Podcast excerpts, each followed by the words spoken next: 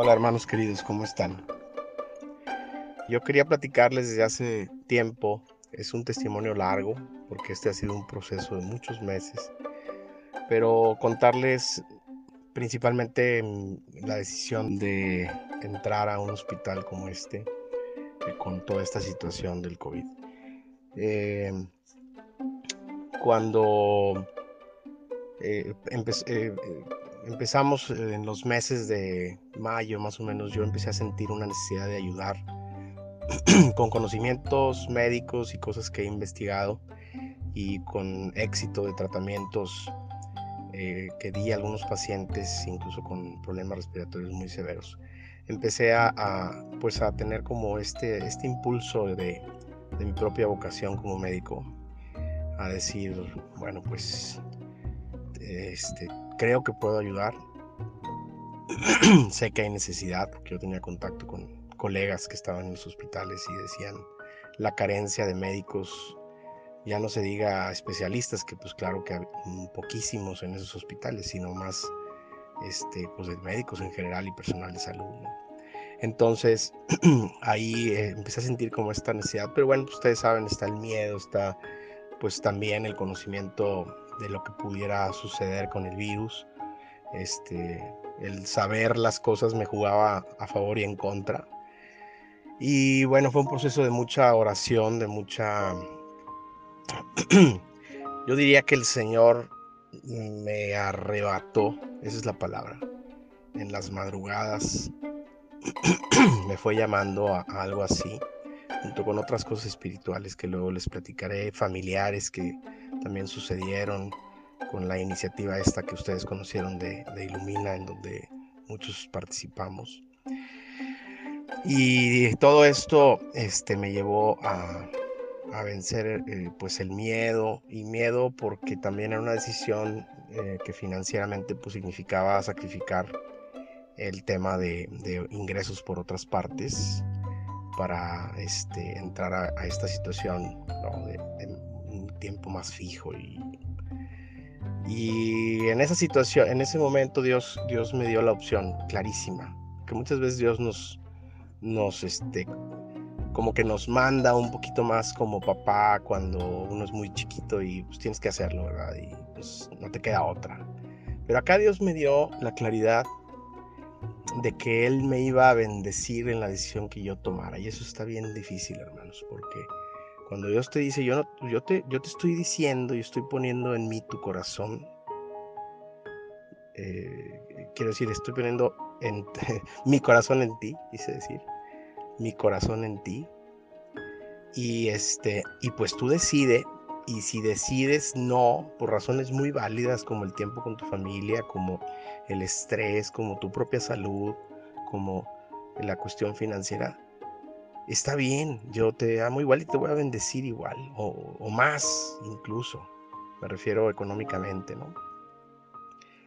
Este, y tampoco te aseguro que vas a estar a salvo, tampoco te aseguro que te vas a salvar físicamente. Este, tampoco te aseguro que no te vas a enfermar. De hecho, pues me he enfermado varias veces ya. Y tampoco te aseguro que no te vayas a morir. Entonces, híjole, esas decisiones, hermanos, son súper complejas porque no soy solo, porque tengo una familia, porque obviamente estas pláticas con Aide y, oraciones eran, híjole, pues estás tomando una decisión eh, que, puede dejar viuda a una mujer con sus hijos y pues no tenemos cuentas de banco ni mucho menos, o sea, no están ustedes para saberlo ni para contárselos, pero así es. No hay ahorros, no hay, o sea, hay, hay este, bendición diaria del Señor y, este, y nunca ha faltado nada. Y no, no, no sigue faltando, pero a lo que voy es era una decisión este, sumamente complicada y pues solamente en oración y en oración, pero el Señor se derramó de una manera impresionante en, bendición de la convicción de su petición, ¿verdad? Que es como su voluntad, pero su petición a, a mí o a esta familia. Y no fue fácil, hermanos, porque ustedes dicen, ah, pues claro, entonces a lo mejor Fabricio este, llegó y ya lo estaban esperando y le abrieron las puertas y le dijeron, por favor, siéntate, que te servimos. No, hombre, olvídense, como cualquiera de a pie, tuve que hacer fila en un centro de salud para que me tomaran sangre, para que este, luego me volvieron a citar porque hubo un error y que los papeles y me pidieron 10 veces los papeles. Te tuve que dar como tres vueltas a ciertos lugares como cuatro o cinco vueltas a ciertos lugares, a la torre administrativa, al hospital, a un centro de salud. Bueno, fue una situación en donde se presentaron y en todas esas cosas y obstáculos, el Señor me decía, aquí, yo estoy contigo este, y es parte del proceso y yo te voy a bendecir. No son puertas cerradas, son obstáculos y me acordé mucho, y ahorita les voy a platicar un poquito más, de aquella lectura en donde el Señor este, habla de la bendición al ciento por uno, pero le pone un gravy al final y dice con persecuciones. Y entonces ahí entra uno así en conflicto, como que dice, a ver, va a haber bendición ciento por uno, pero va a haber persecuciones. Y uno las liga a lo mejor a las persecuciones de pues de la calumnia en la predicación, ¿no? Y la humillación y todo esto, que sí es cierto, pero, pero hay otras persecuciones que tienen que ver con este desánimo que te puede venir cuando tú quieres eh, seguir lo que Dios te está pidiendo hacer y entonces a la, a la segunda que se te pone un obstáculo, dices, no, pues yo qué necesidad tengo de esto. Y varias veces por mi cabeza pasó y pasa muy seguido cuando tengo una situación de frustración y en donde dices no es posible que esto esté pasando y ya les platicaré después, eh, ¿qué necesidad? Y entonces viene el Señor y me dice, sí, no tienes ninguna necesidad. Lo estás haciendo por amor. Y sucedieron muchas cosas, obstáculos que a lo mejor ustedes se enfrentan en sus trabajos, situaciones en donde hay rivalidades, en donde hay eh, celos y bueno, llego yo y ellos ya, muchos médicos y, personal de salud están una dinámica y empiezo a ver cosas que mejorar y empiezo a señalarlas y entonces eh, con toda la prudencia del mundo y con todo el respeto y aún así pues eh, no y luego yo actuaba con mucha honestidad y con mucha sencillez y con mucha humildad, que siéndoles bien honesto, ah, qué bruto, cómo me cuesta trabajo.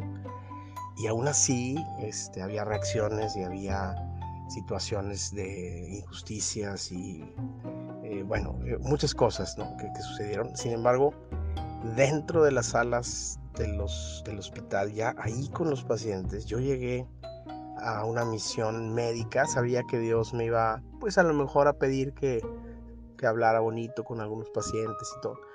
Pero en el momento en que empezaron a pasar los días, empecé a darme cuenta de la realidad espiritual que estaba sucediendo en ese lugar, de la situación eh, de angustia, de soledad, de desesperación, de eh, abandono, eh, de desesperanza que los pacientes estaban viviendo.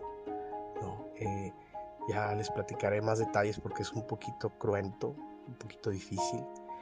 Pero entonces ahí el Señor me empezó a decir, empezó a tomar como cosas, eh, empezó a ponerme como cosas que, que hacer, ¿no? Y de palabras y de escuchar y de platicar y de llevar los libros y de llevar Biblias y de ponerles unos MP3, que son unos aparatitos de música, junto con Hora es Cuando, que es la iniciativa de otros hermanos. Y, este, y empezaron a suceder muchas cosas, hubo donativos de gente, ustedes orando, intercediendo. Y entonces me di cuenta que Dios... Perdón, hermanos, es que se me quebró un poquito la voz. Que Dios estaba este, llevándonos ustedes y a mí como pueblo a eh, llevar esta esperanza y, a salvar almas porque he tenido oportunidad de orar con los, las personas que pierden la vida he tenido oportunidad de orar por teléfono con las familias. He tenido oportunidad de, de, orar también por algunos que, el Señor tenía al borde de la muerte y se han recuperado. Y, y me pedían la imposición de manos. Y creo que esto es el pueblo escogido de Dios. Este es el pueblo de propiedad de Dios. Esto es a lo que el Señor nos ha llamado, a poner su corazón en nosotros y entender este sufrimiento y otros sufrimientos que la humanidad está teniendo en estos momentos para actuar, para interceder, para llevar esperanza. Quería contarles esto porque eh, creo, creo que esto es el corazón de lo que está sucediendo. Más allá de, de toda la situación médica, que por supuesto Dios me ha dado la oportunidad también de ayudar eh, médicamente y de participar con mis conocimientos de cuidados intensivos para salvar vidas. Definitivamente Dios me ha permitido ver que sí se hizo una diferencia. Pero este, creo que esto es, eh, secundario. Lo más importante es lo que les comento. Y, creo que, tenemos que seguir orando fuertemente, como diría mi amigo don, don Manuel. Este, bien importante seguir orando para que Dios haga su obra. Esto no, no está terminando, está empezando. Esta gran, eh, pienso yo, este, caricia de Dios, aunque se oiga paradójico, a la humanidad para voltear nuestros ojos hacia Él y llevar a muchos a que eleven su mirada al Señor. Y nuestra Madre María, eh, eh, cuando pensaba yo en la batalla espiritual tan importante, en algún momento Dios me reveló que nuestra Madre está intercediendo está lista para interceder por las almas y por la salvación de todos los que en ese y otros lugares de nuestra ciudad, del mundo también, están padeciendo este sufrimiento y están con esta oportunidad única de salvación y de conversión. Pues eh, gracias por escucharme y sigamos en esta batalla. Dios los bendiga. Un abrazo.